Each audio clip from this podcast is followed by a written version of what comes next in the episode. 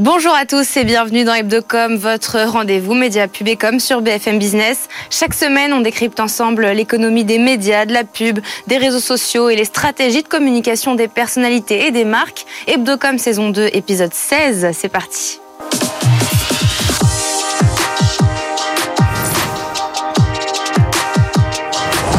BFM Business et CB News présentent Hebdocom, Rebecca Blanc-Lelouch. Au menu aujourd'hui, quel bilan cette rentrée pour M6 On fait un point global sur sa stratégie, sur la stratégie des programmes avec le patron d'M6, Guillaume Charles. Comme d'habitude, Simon Tenenbaum passera en revenu pour nous toutes les news d'Hebdocom. Et puis pour terminer notre focus du jour, trouvez-vous que la communication d'Emmanuel Macron mardi soir lors de sa conférence de presse a été réussie? On en parle avec nos experts dans un instant, mais d'abord j'accueille mon invité. Bonjour Guillaume Charles. Bonjour. Merci d'être avec nous aujourd'hui. Vous êtes le patron des programmes chez M6. On le rappelle, M6, c'est 1,3 milliard de chiffre d'affaires, de chiffre d'affaires environ, 4 chaînes de télé gratuites, 9 chaînes de télé payantes et 3 radios. Et cette semaine, ce mercredi soir, c'était le retour de la quatrième saison de Qui veut être mon associé à 21h10 sur M6. Et 2 millions de téléspectateurs étaient au rendez-vous, soit 10% du public. C'est le meilleur démarrage historique euh, du programme. L'objectif est atteint L'objectif est plus qu'atteint et c'est vrai que en plus, c'est un programme qui est dans sa quatrième saison, donc qui est relativement récent, et puis euh, qui s'est installé année après année, euh, et qui parle aussi de valeurs très positives, d'entrepreneuriat. De réussite à la française. Donc c'est vraiment, on est très très très heureux de, de ce lancement. Donc justement, euh, qui va être mon associé, c'est plutôt bien installé ces quatre euh, dernières années. Comment est-ce que vous jonglez entre euh, vos marques historiques qui ont 10, 15, 20 saisons, parfois comme Pékin Express par exemple, Top Chef ou L'amour est dans le pré qui cartonnent, et les toutes nouveautés qui marchent un peu moins Est-ce que c'est alarmant pour vous cette difficulté à se renouveler? Alors non, elle n'est pas alarmante parce que d'abord, la première chose qu'on fait, c'est que toutes nos marques euh, plus anciennes, on va les renouveler. Donc euh, je prends L'amour est dans le pré que vous citiez. Euh, il y a quatre ans, on a beaucoup changé aussi à l'intérieur même du programme. Donc je dirais que même sur les anciennes marques, c'est un renouvellement permanent. Et d'ailleurs, c'est pour ça que le public y reste fidèle, c'est qu'on se renouvelle énormément. Et après, c'est vrai que M6, puis le groupe M6 en général, on est le groupe qui lance le plus de, de nouveautés chaque année. Ça, c'est les, gens qui suivent tous les formats qui sont lancés le, reconnaissent. Donc il y a parfois des échecs, mais il y a aussi des grandes réussites. Qui veut être mon associé, je l'ai dit, c'est que, que ce n'est que la saison 4. On a eu euh, Lego Master qui a fait euh, quatre saisons très satisfaisantes. On a Destination X qui marche très très bien sur le public le plus jeune qui a sa première saison. Et puis Les Traîtres qui a été vraiment le phénomène. Euh, on a fait deux saisons, il y a une troisième qui arrive voilà, ça a été élu programme de l'année. Euh, donc c'est vraiment une vraie nouveauté qui a trouvé son public euh, pratiquement immédiatement. Mais quand justement ces marques très fortes comme L'Amour est dans le pré ou Pékin Express euh, s'arrêteront, comment est-ce que vous, vous allez faire? Vous allez capitaliser sur... Euh, ah, D'abord, euh, on verra quand elles s'arrêteront, ça c'est sûr. Mais après, je dirais que c'est la vie de la télévision. Si vous regardez, il y a des formats qui sont arrêtés. Il y en a quelques-uns qui font des retours. On, y reviendra peut-être. Mais surtout, voilà, l'enjeu pour nous, vous avez raison, c'est de trouver des nouvelles marques, des nouveaux rendez-vous. Euh, mais voilà, entre euh, l'associé, euh, les traîtres, euh, ou aussi une émission avec Julien Courbet, par exemple, Appel à témoins, qui était vraiment nouveau, puisqu'on résout quand même des affaires en direct. Voilà, tout ça, c'est la régénération, je dirais, naturelle des marques de télévision. Vous avez aussi annoncé relancer le maillon faible et le juste prix. Il y a une rumeur qui circule comme quoi vous, avez, vous allez relancer la ferme? Alors non, ça je ah. ne connais pas cette. En tout cas, je, je ne connais pas Vous cette ne la pas. Mais par contre, je peux confirmer euh, donc le... retour du juste prix en effet. Et c'est vrai que euh, alors là, c'est plutôt, c'est presque une tendance, je dirais. Ça n'est pas euh, que les chaînes de télévision. C'est il y a une sorte de nostalgie, d'impression de, retrouver des marques euh, auxquelles les gens étaient très attachés, parfois dans les années 90. On le voit un peu partout en Europe. Hein. C'est pas qu'un phénomène français. Donc il y a ce retour en grâce de certaines marques et nous, ce sera le juste prix en effet. Ce sont des, marques qui ont leur empreinte euh, sur TF1. Ces, marques-là, c'est un peu euh, le retour, le nouveau TF1 des années 2000 sur M6 alors, je dirais que non, parce que à côté, vous avez euh, toutes les marques qu'on a citées. C'est plutôt le retour du jeu sur M6. Et on sait, euh, nous on l'a vu, qu'il y, a une appétence en effet euh, pour, pour le juste prix qu'on a saisi. autre, autre, succès, c'est Recherche à partout maison. Vous avez décidé de laisser Stéphane Plaza à l'antenne malgré les accusations de violence conjugale à son encontre. Est-ce que ça, a quand même posé une question de réduire cette voilure immobilier quand on est directeur des programmes?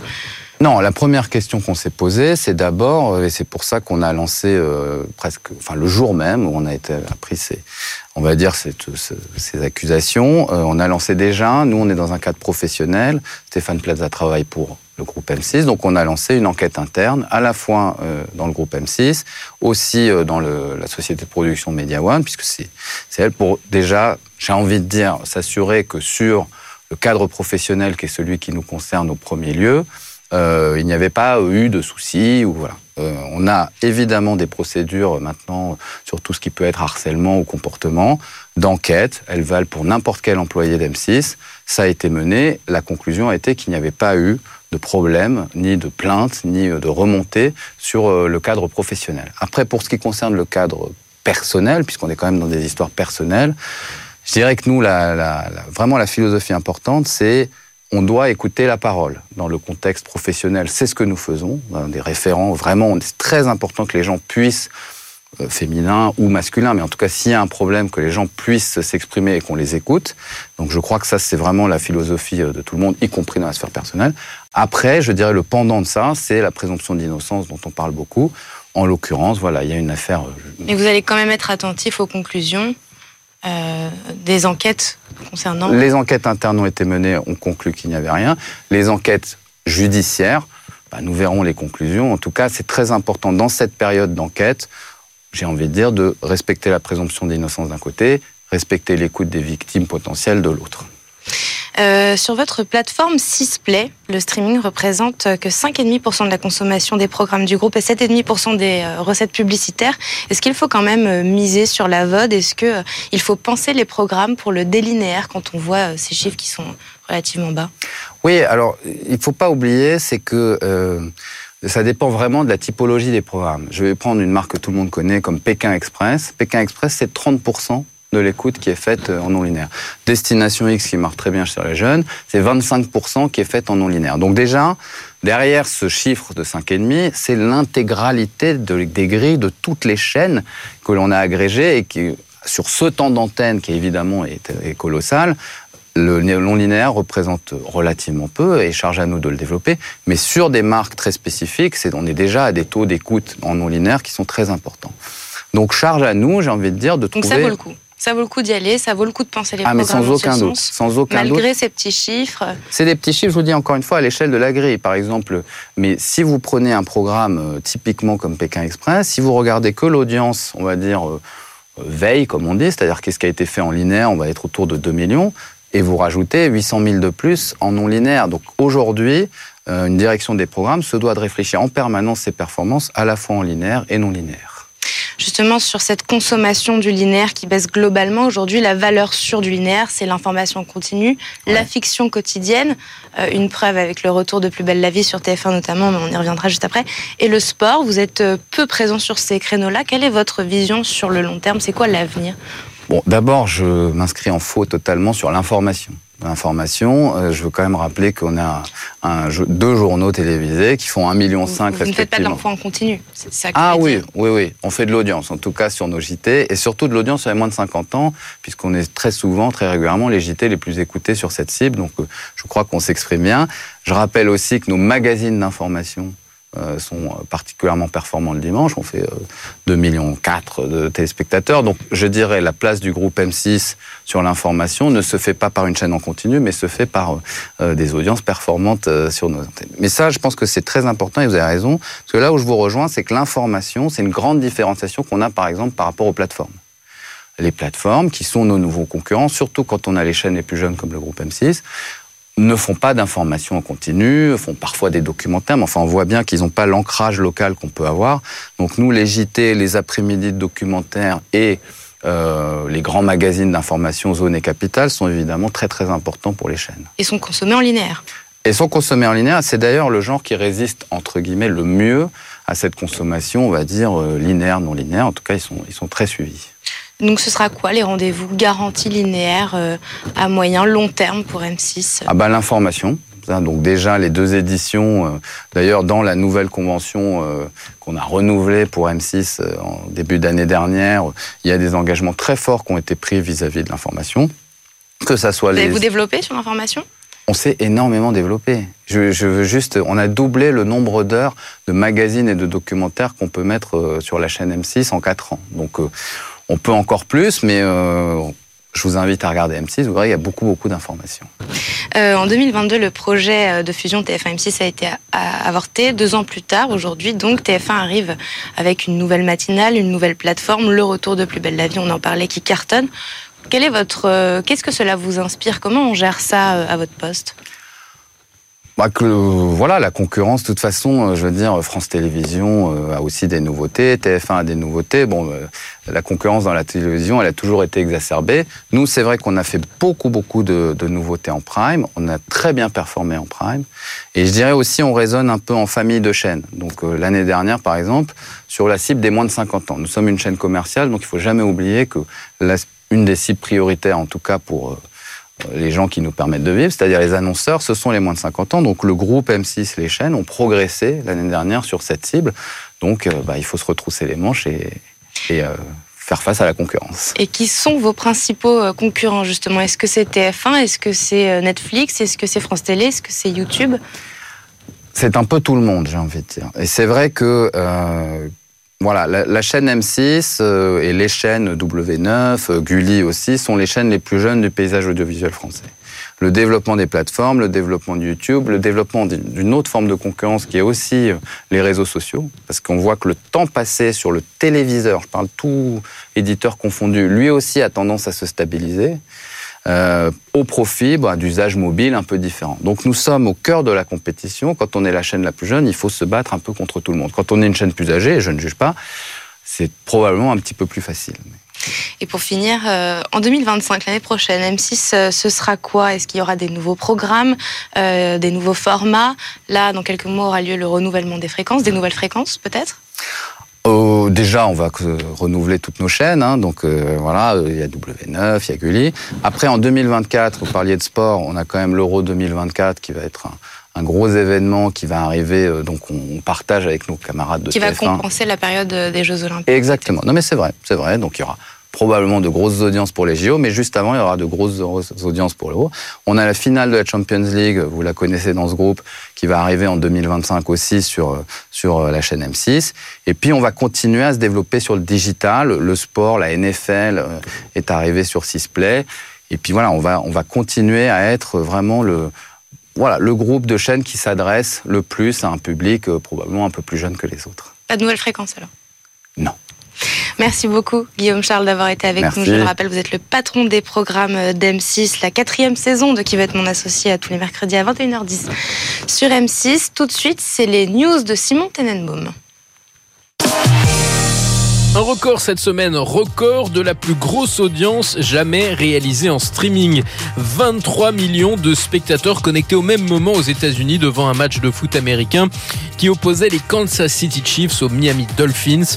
La rencontre était diffusée sur Peacock, la plateforme de streaming de la chaîne NBC, signe que la diffusion des contenus sportifs en streaming accélère suffisamment pour casser Internet, peut-être puisque ce match de playoff a concentré 30% du trafic Internet américain samedi dernier.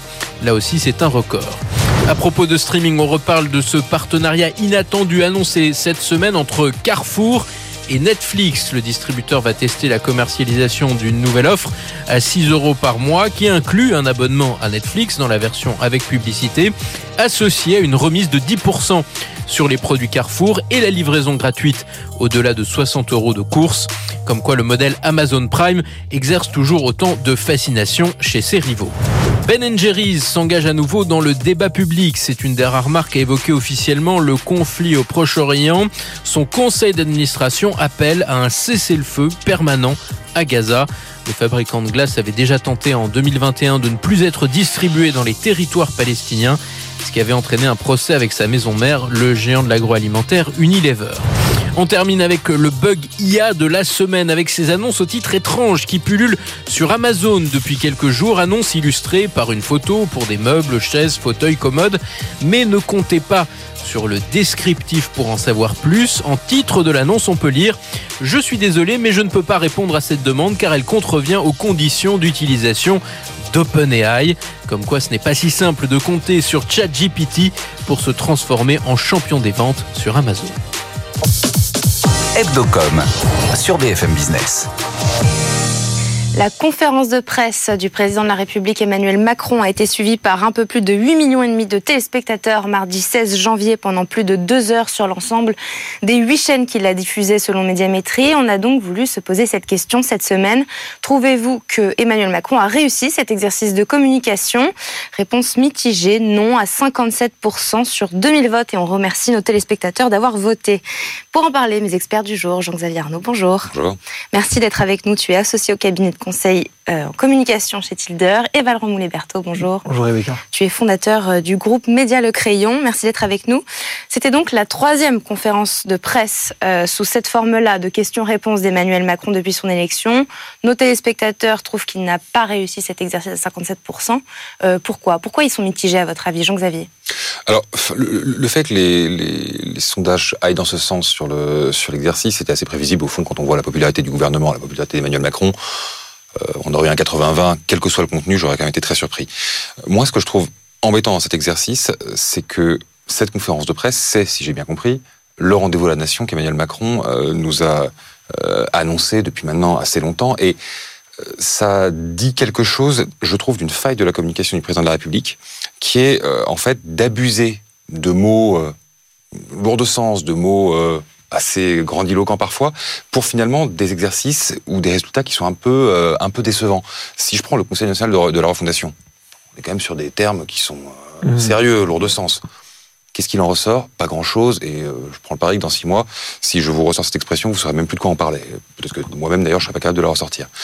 Un rendez-vous avec la nation, si ce n'est, entre guillemets, qu'une conférence de presse dans laquelle, au fond, on fait ce qu'on fait en général dans une conférence de presse, sauf qu'on le fait à une heure de grande écoute, le soir à 20h15, je trouve que c'est un peu déceptif parce que quand on regarde ce qui ressort pour les analystes, pour les journalistes, pour les Français de cette conférence de presse, au fond, c'est plein d'annonces, euh, une tonalité politique, on pourra en reparler, mais pas le, grand élément de rendez-vous avec la nation, et je reviens sur ce terme, euh, qui était annoncé. Je pense que certains imaginaient peut-être un appel à un retour aux urnes, euh, un référendum, un élément constitutionnel, enfin quelque chose de, très structurant pour la vie politique et sociale française. Et je pense pas que les Français aient eu le sentiment d'avoir ça aujourd'hui. Donc, rendez-vous avec la nation plutôt raté, conférence de presse plutôt réussie peut-être, parce qu'Emmanuel Macron, je trouve, est bon dans l'exercice, plutôt meilleur que dans les allocutions solennelles d'ailleurs. Mais l'attente créée par euh, le wording, le branding de l'événement euh, est pour moi forcément un peu déçu, un, un peu déçu par le format retenu à la fin et par ce qu'il contenait. Valran. Je suis assez d'accord et je pense qu'il y a un élément qui est important d'avoir en compte, c'est que Emmanuel Macron était un des présidents de la Ve République qui fait le moins de conférences de presse. C'est même vu la taille de, son, de sa durée de mandat, celui qui en a fait le moins, peut-être qu'il réussira à faire plus que Jacques Chirac, qui en avait fait 4 pendant 12 ans de, vie politique. Ce qui est important de comprendre avec cette question de la conférence de presse, c'est que Macron, finalement, s'exprime très peu notamment par rapport à François Hollande, qui lui avait justement voulu euh, semestrialiser ses conférences de presse et qui après avait abandonné devant les faibles scores d'audience. Donc j'aimerais noter quand même qu'à la, à la fois, il fait toujours beaucoup d'audience. Emmanuel Macron, ça reste quelqu'un que les Français veulent écouter. Les scores, 8 millions d'audience, c'est quand même beaucoup. C'est plus de 10% du pays qui écoute. Donc c'est très déceptif. Et je suis totalement d'accord sur le côté grande annonce, rendez-vous avec la nation. Mais ça reste des scores compétitifs quand on sait aujourd'hui à quel point la politique a perdu de son hégémonie euh, audiovisuelle. Mais et là je rejoins complètement l'analyse de Jean-Xavier, il y a un vrai sujet, selon moi, mais un vrai sujet de, de, de, crédibilité de parole présidentielle. On ne peut pas faire un grand rendez-vous avec la nation sans qu'il y ait un pivot, un virage, un changement de cap.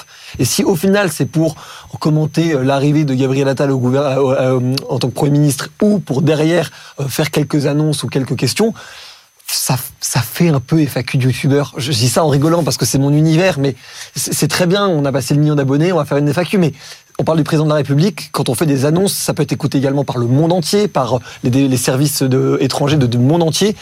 Je suis pas sûr que ça valait le coup d'une telle communication pré-conférence de presse. Je disais que 8 millions c'était beaucoup, mais c'est quand même beaucoup moins que pendant l'allocation, l'allocution de ses vœux de bonne année et l'allocution lors de la réforme des retraites. C'est pas le même exercice. Comment ça se fait? Est-ce que c'est à cause de la com qui a été faite en, amont? Est-ce que les gens n'étaient pas alertés? Alors que quand même euh, il s'est positionné sur euh, huit chaînes en simultané euh, c'est quoi le problème? C'est que les sujets de fond justement n'intéressaient pas. C'est bah, comme tu l'as compris, Valorant et moi, on, partage l'analyse. Là où on a un petit désaccord en effet, et où je suis plutôt d'accord avec toi, c'est que pour moi, les 8 millions, c'est pas si brillant que ça en termes de en termes bah, Quand on est sur huit chaînes en simultané. A fortiori, voilà, quand on a quasiment capturé le paysage audiovisuel français dans sa plus grande partie euh, pour le pour l'exercice.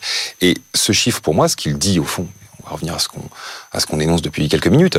Ce qu'il dit, c'est que de toute façon, les Français ne croyaient pas au fait qu'il se passerait quelque chose pendant ce, ce grand rendez-vous, conférence de presse, appelons-le comme on veut, euh, et donc en fait ne l'ont pas suivi tant que ça. Alors 8 millions quand même, hein, on va pas en effet euh, prétendre que c'est un, échec et que personne ne l'a écouté, d'autant que euh, évidemment, ça a été très relayé par ailleurs, donc chacun sait à peu près ce qui, s'y est dit. Mais non seulement Emmanuel Macron avait annoncé un grand rendez-vous avec la nation qui n'a, à mon sens, pas tenu, mais en plus, les Français le savaient déjà. La promesse pas tenue, peut-être un petit côté trop entre soi hmm. sur, le côté conférence de presse et le, côté Macron face aux journalistes je suis pas certain que ce soit ça Quand tu disais qu'il n'y a pas eu euh, d'appel à l'urne, par exemple. Ah, tu veux dire là-dessus euh, bah, Encore une fois, je pense que les Français n'y croyaient pas et auraient été agréablement surpris d'entendre quelque chose de ce mmh. genre-là. Euh, il faut quand même bien voir de quelle séquence politique on sort. On sort de deux ans quasiment d'Elisabeth Borne, 49-3, retraite, immigration, et donc une, tension démocratique qui s'est fait sentir dans le pays. Et on a entendu quand même monter la musique de est-ce que euh, est-ce qu'il ne faut pas changer quelque chose, que ce soit une dissolution, que ce soit un référendum, en tout cas euh, revenir au peuple, comme euh, comme on dit quand on quand on parle la Ve République. Et, et je je pense que quand Emmanuel Macron parle de grand rendez-vous avec la nation, c'est un petit peu ça qui résonne dans l'esprit des Français. Ça résonne, mais au fond, ils n'y croyaient pas. Et je pense que c'est pour ça qu'ils n'étaient pas si nombreux que ça, nombreux quand même, mais pas aussi nombreux qu'on aurait pu le penser à, ce rendez-vous de mardi soir. Autre point sur la forme, certains observateurs ont constaté qu'il y avait euh, dans la scénographie, les mots et le tableau euh, comme une âme du général de Gaulle. Et apparemment, c'était voulu. Un, un, de mes confrères l'aurait entendu. Est-ce qu'il a bien fait? C'est justement tout le problème. C'est un très bon élément et puis on a vu, j'ai vu plusieurs articles de presse effectivement commenter ce fait-là. C'est ça le problème, c'est qu'en fait le général de Gaulle, si jamais il sent qu'il n'est pas voulu, il en appelle aux urnes et il se casse s'il perd. Et c'est ça, en fait, le sujet, je pense, qui doit vraiment être mis en avant sur la politique. C'est qu'en fait, on ne peut plus euh, se fier aux mots d'Emmanuel Macron simplement parce que ça fait sept ans qu'il est président. Donc, une année, deux années, trois années, on peut encore se dire, bon, peut-être qu'il y a eu des éléments circonstanciels qui ont fait qu'il y a eu des éléments externes qui ont fait que les Français sont quand même un peu ronchons. Il fait que au bout de sept ans, on est obligé d'avoir connu l'entièreté de, la personne, du personnage, du président qu'il est.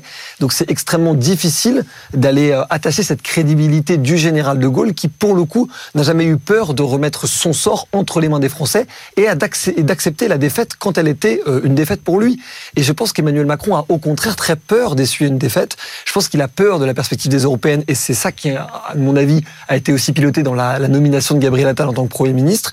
Et je pense que toute cette stratégie globale, c'est que Macron essaye énormément de gagner par la tactique, beaucoup plus que sur la stratégie. Il essaie de faire des coups qui, pourraient marcher, au lieu d'essayer d'avoir une logique globale, fondamentale, sur lesquelles on pourrait se raccrocher en étant d'accord ou pas. Ça, c'est en fonction des sensibilités de chacun.